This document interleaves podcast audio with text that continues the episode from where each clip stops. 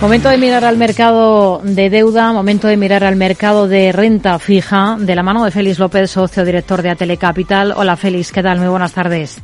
¿Qué tal, Rocío? Muy buenas tardes. Bueno, hemos visto una sesión en la que hemos estado muy pendientes de ese comportamiento de los bonos. Estamos viendo recortes generalizados en el rendimiento de los principales eh, bonos. Vamos a fijarnos en el estadounidense, si le parece. Eh, ¿Cuáles son las expectativas con las que debemos trabajar ahora para la deuda del país después de esa sugerencia de la Fed, ah, por boca de Powell, de que va a aflojar el ritmo de subidas de tipos? Probablemente es la es quizás lo más destacado de toda esta semana, ¿no? Esas declaraciones donde si había alguna duda en el mercado eh, en cuanto a la última subida de tipos eh, a la cual bueno pues nos vamos a, enfrentar en las próximas semanas eh, pues yo creo que está ciertamente claro que en, serán esos 50 puntos básicos, ¿no? Cuando, pues quizás hace unas semanas eh, el mercado todavía barajaba más los 75 puntos básicos, ¿no?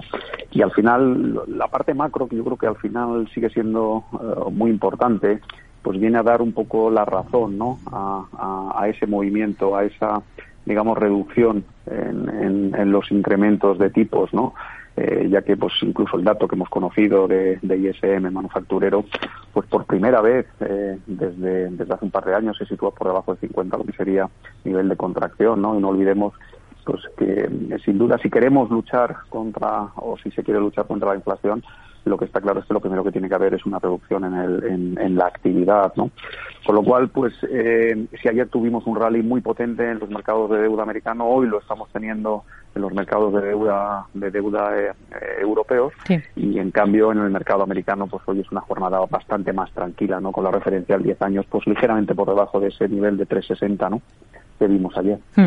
Eh, hoy hemos visto emisión de deuda, por ejemplo, por parte del Tesoro español. Se han colocado cerca de 3.500 millones en, eh, de euros en bonos y obligaciones, eh, pagando intereses más altos en dos de las referencias, pero menos eh, por, por el, el, plazo de 15 años. ¿no? ¿Qué le ha parecido el resultado?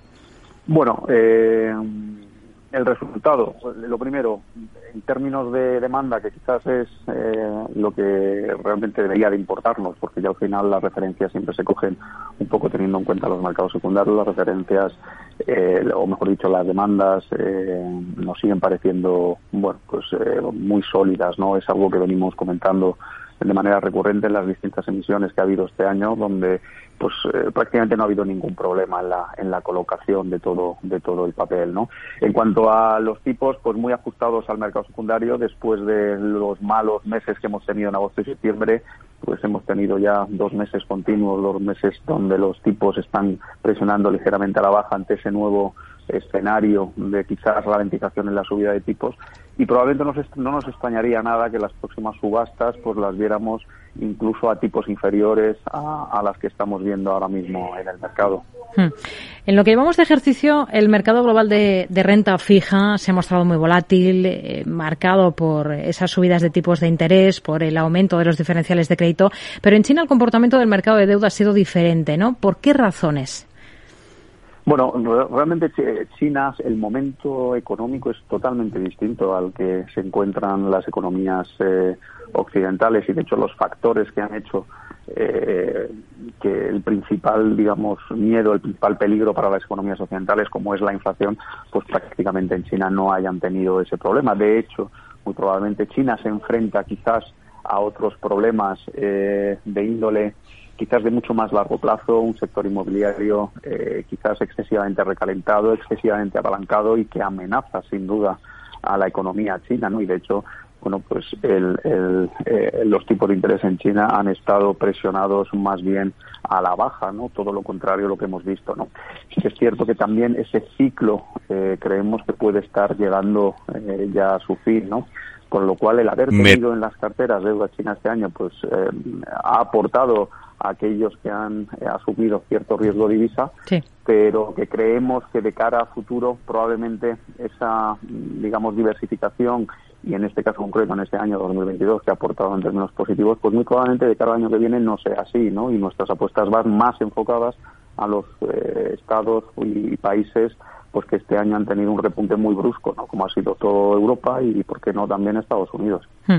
Este tipo de deuda que ha lanzado Iberdrola esta semana, bonos verdes referenciados al precio de, de su acción, ¿con qué ojos eh, la mirarían ustedes? Bueno, pues realmente tienen su mercado, ¿no? Quizás este tipo ha unido, pues, eh, un tipo de emisión de, con ciertas características de bonos convertibles referenciados al precio de la acción con ese compromiso de sostenibilidad y de ligado a inversiones con carácter sostenible. ¿no? Creemos que Iberdrola, que es uno de los grandes emisores de deuda eh, que tiene España, pues con esto pues eh, no deja de, digamos, de atraer o de satisfacer la demanda de un cierto grupo de, de inversores que, bueno, pues que aparte de un cupón que obviamente es menor el que se obtiene en deuda senior tradicional, pues quiere optar una mayor rentabilidad en el caso de que el precio de la acción en el momento del vencimiento hmm. pues supere el precio de conversión. Félix López, socio director de Atele Capital. Gracias por su análisis con nosotros. Muy buenas tardes. Muy buenas tardes, Rocío, y hasta la próxima.